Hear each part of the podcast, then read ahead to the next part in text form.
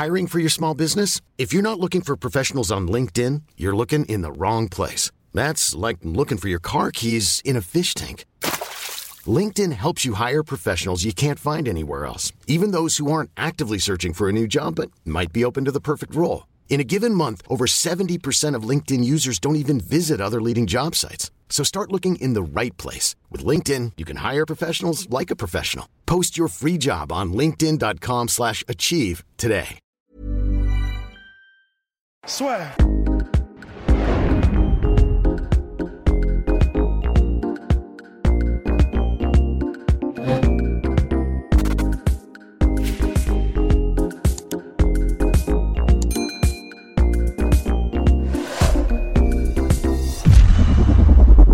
Bonjour à toutes et à tous, bienvenue dans le podcast La Sur. Bonjour mon cher Rust. Salut Guillaume. Alors aujourd'hui, on va revenir sur le main event en Thiago Santos et Glover Teixeira. Je suis pour ma part assez triste de ce cher Thiago Santos qui avait clairement la place, mais moi, j'ai vraiment pas compris au troisième round pourquoi il a voulu suivre au sol sur Glover. Mais par contre, félicitations à Glover Teixeira qui lui a fait euh, clairement le combat qu'il avait à faire pour s'imposer par étranglement au troisième round. Ouais, en fait, c'est un peu décevant parce que même, euh, même sur la séquence, alors je crois que c'est au quatrième ou au troisième qui se fait terminer, euh, Thiago?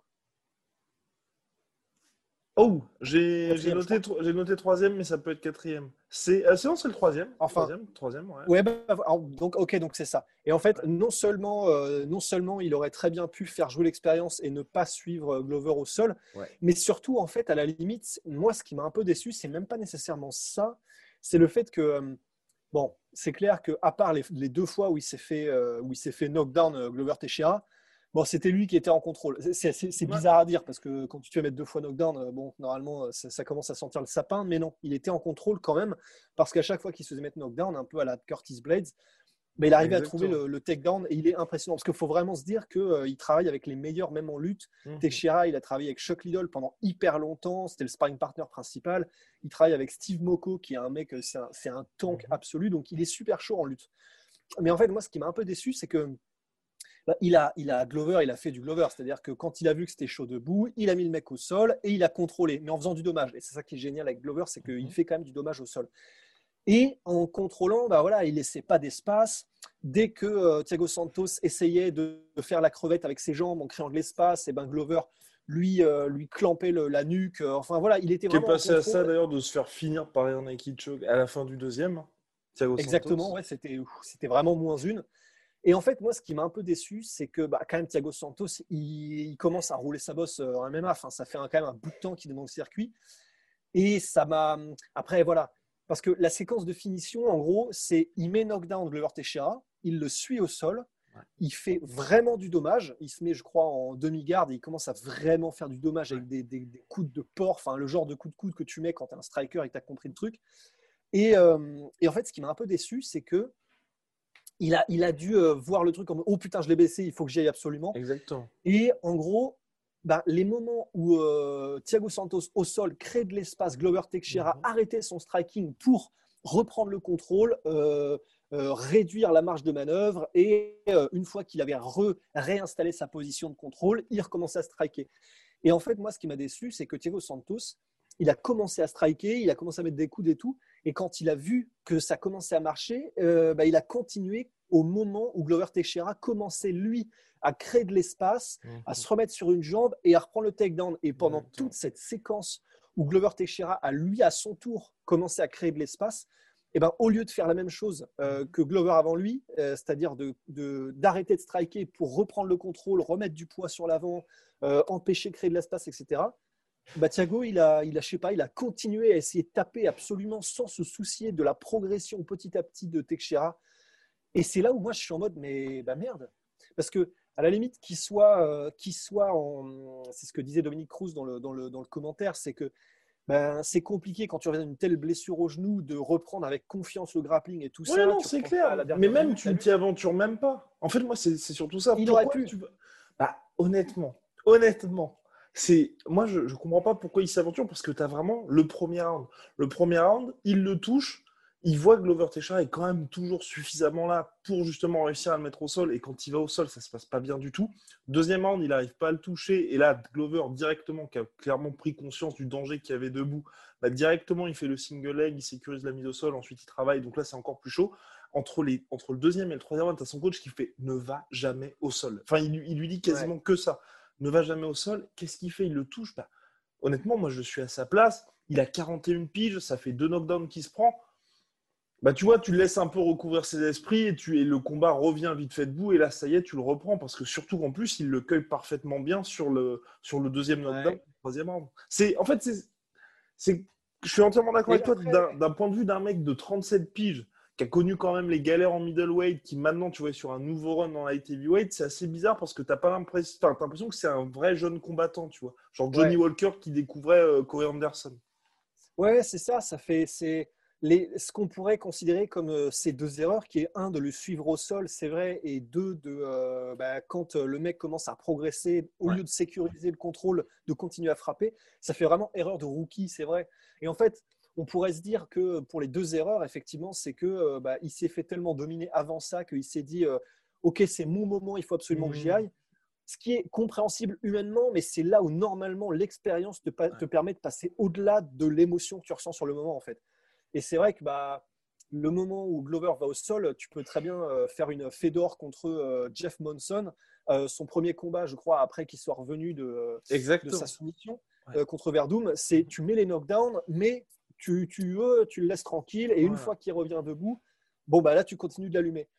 Après, je pense que peut-être que Thiago, je ne sais pas s'il s'est dit grand-chose en fait. Il avait l'air de vraiment fonctionner à, l'instinct, mais s'il s'est dit quelque chose, peut-être que c'était je l'ai blessé, il est groggy, il faut que je le finisse. Ce qui est compréhensible, mais c'est vrai que vu que Glover est quand même connu pour revenir et, l'a joué comme ça, en mode même quand il est blessé, bah, il est toujours aussi dangereux, c'est vrai qu'il aurait, il aurait pu ne pas y aller. Donc c'est vrai que c'est un peu. C'est, c'est, c'est, pas forcément préoccupant, mais c'est un peu décevant parce que tu te dis, bon, bah. Il y avait la place. il y avait vraiment la place. Il y avait la place. Et s'il avait eu l'expérience et qu'il avait fait jouer un peu tout ça, bah voilà, le, le, le pouvoir de chaos, c'est même pas une question. Il suffit littéralement qu'il touche avec son putain d'index de, de, et il te met KO. Mais voilà, bah, il lui manque visiblement l'expérience. Et s'il la chope pas maintenant, je vois pas quand est-ce qu'il va la choper, parce que là, ça fait quand même un bout de temps, quoi. Oh. oh, bah alors. Bah alors. Non, mais oui, non, mais moi je trouve que c'est c'est d'un c'est terrible parce que on a d'un côté Glover où c'est vrai, nous on en avait parlé avant le combat, enfin, on en avait parlé pas dans le podcast, mais en discussion off avec, euh, avec notre cher Ross, parce qu'on parlait de différents sujets, dont le fameux sujet des 50 000 abonnés. N'hésitez pas à vous abonner au podcast La Sœur en appuyant sur le bouton subscribe, puisque nous visons les 50 000 abonnés d'ici la fin de l'année et à mettre un petit pouce bleu sur la vidéo, ça nous ferait énormément plaisir. Mais oui, non, mais ce qu'on qu veut dire, c'est que c'est vrai que Glover, ça fait plaisir qu'il soit de retour, mais personnellement, moi, je trouve que c'est quand même quelque chose en trompe-l'œil. Là, le gars, il va être numéro 1 light heavyweight. Clairement, je.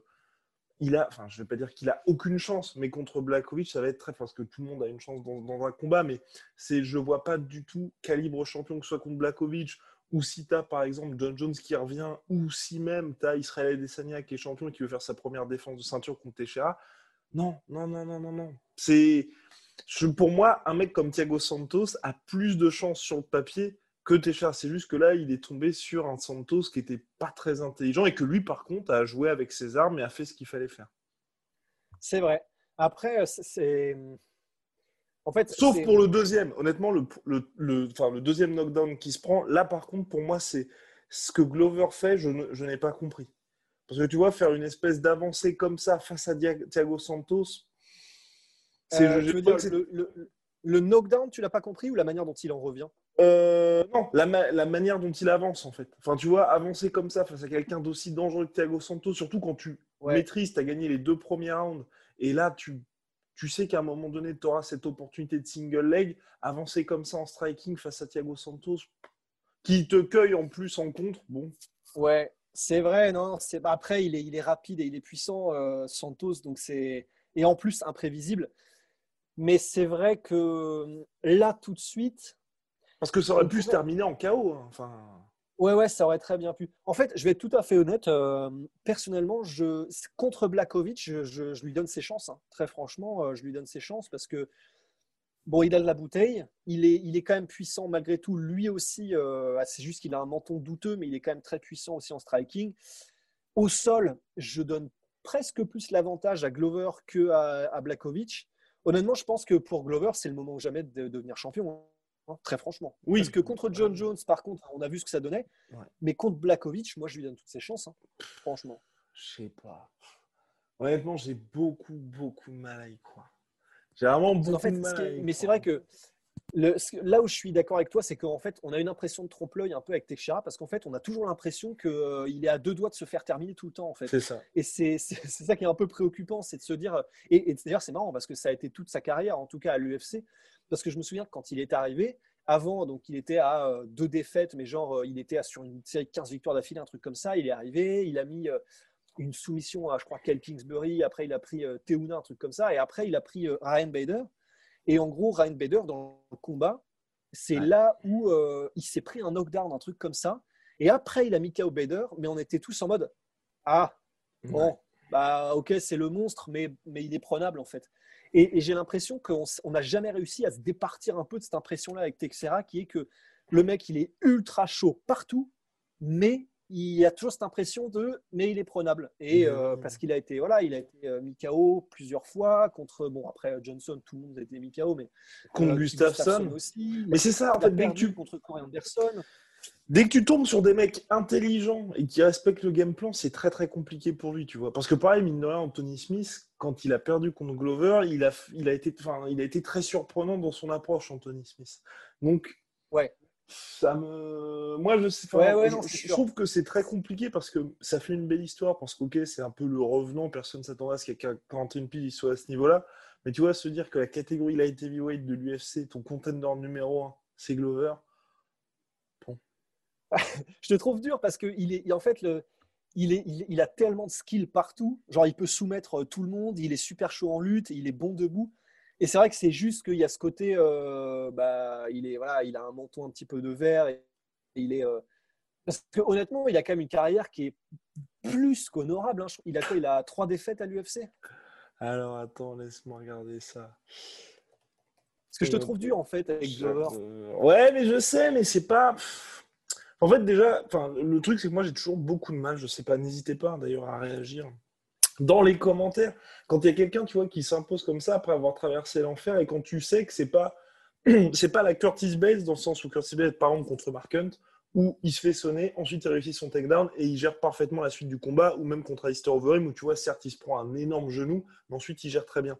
Là, tu as un Glover qui gère bien, mais il bénéficie aussi d'un manque d'intelligence de la part de son adversaire.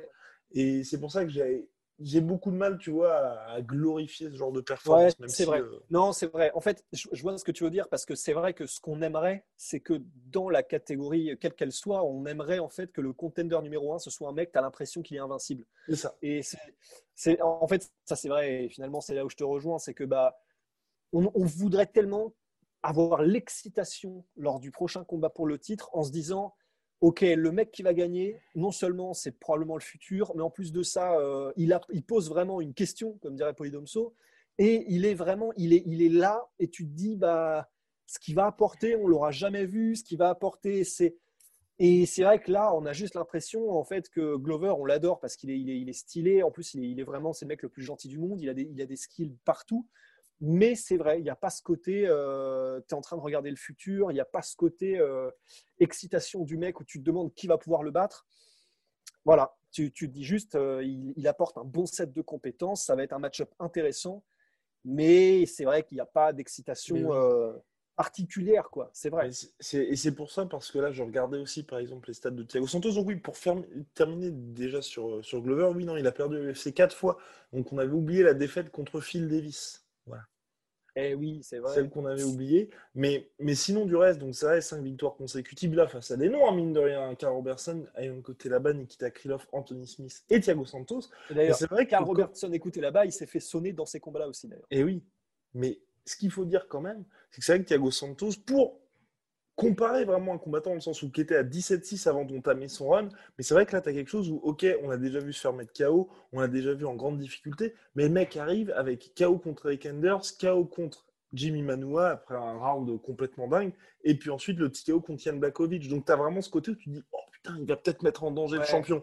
Là, c'est quand même sur un truc, c'est vrai, euh, bon, tu as cinq victoires consécutives, mais c'est un peu comme les, la nouvelle série de victoires de oh, André Arlovski, quoi.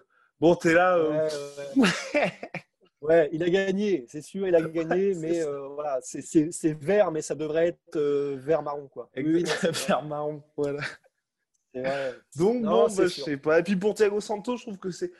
Ah, c'est pas très grave, je trouve, comme euh, défaite, parce que je pense que les gens continuent de flipper quand même en le voyant. Et là, à pas avoir un sol qui est extrêmement solide, je pense que dans la catégorie, les gars continuent de se dire que c'est pas le bon plan de se prendre Thiago Santos.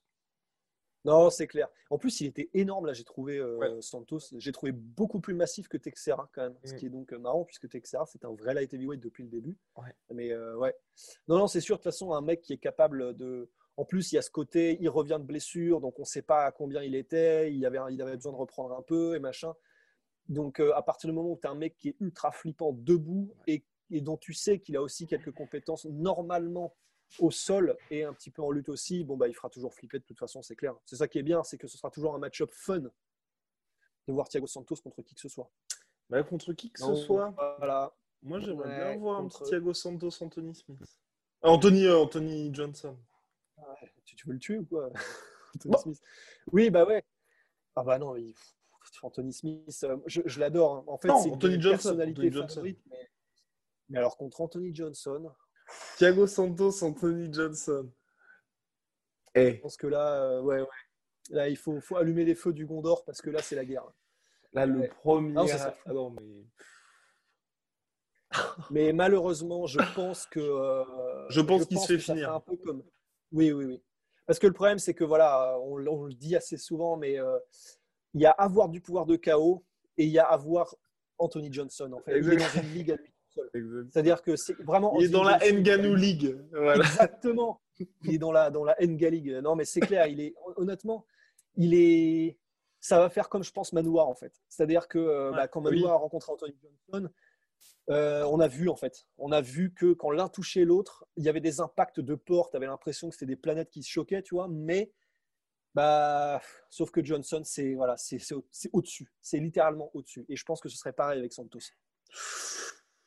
Bon, bah voilà. Et pour Glover Glover, what's next? Parce que visiblement, ça, aussi, en fait, c'est l'autre truc qui m'a un peu déçu. C'est qu'ok, le mec euh, devient le contender numéro un de la catégorie, mais tout le monde s'en fout parce que c'est acté qu'on va avoir Blakovic contre Adesanya. Donc, enfin, il va se passer quoi pour lui? Enfin, je, pense que là, ils vont le faire combattre jusqu'à ce qu'il perde, en fait. Bah ouais, parce qu'à la limite, si Anthony Johnson doit revenir, euh, il n'a pas un très bon souvenir, je crois, Glover Texera.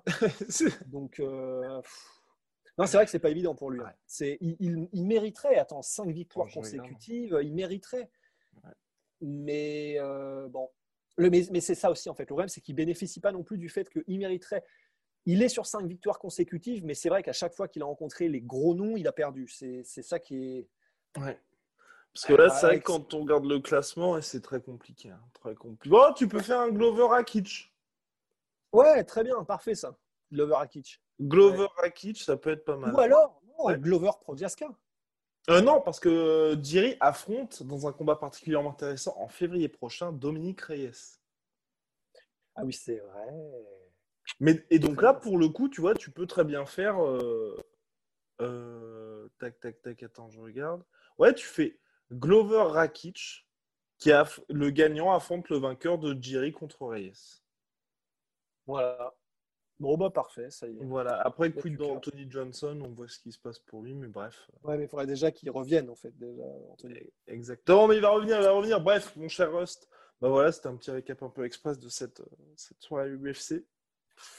Ouais. À très très vite, big shout out à my sweet protein.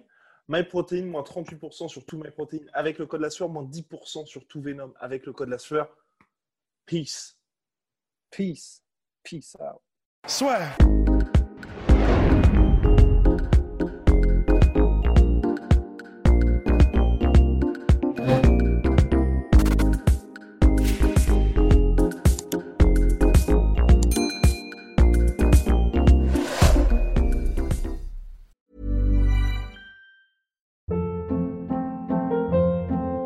Hold up. What was that? Boring. No flavor. That was as bad as those leftovers you ate all week. Kiki Palmer here, and it's time to say hello to something fresh and guilt-free. Hello Fresh. Jazz up dinner with pecan-crusted chicken or garlic butter shrimp scampi. Now that's music to my mouth. Hello Fresh. Let's get this dinner party started. Discover all the delicious possibilities at hellofresh.com. Et voilà, c'est la fin de votre épisode du podcast La Sœur. Si ça vous a plu, n'hésitez pas à nous mettre les 5 étoiles sur Apple Podcast ou sur Spotify. Vous pouvez aussi nous laisser un petit commentaire, ça nous aidera beaucoup.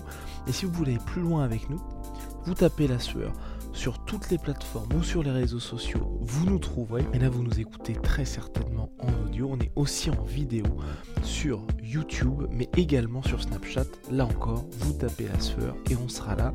Merci de votre fidélité et à très vite pour de nouvelles aventures.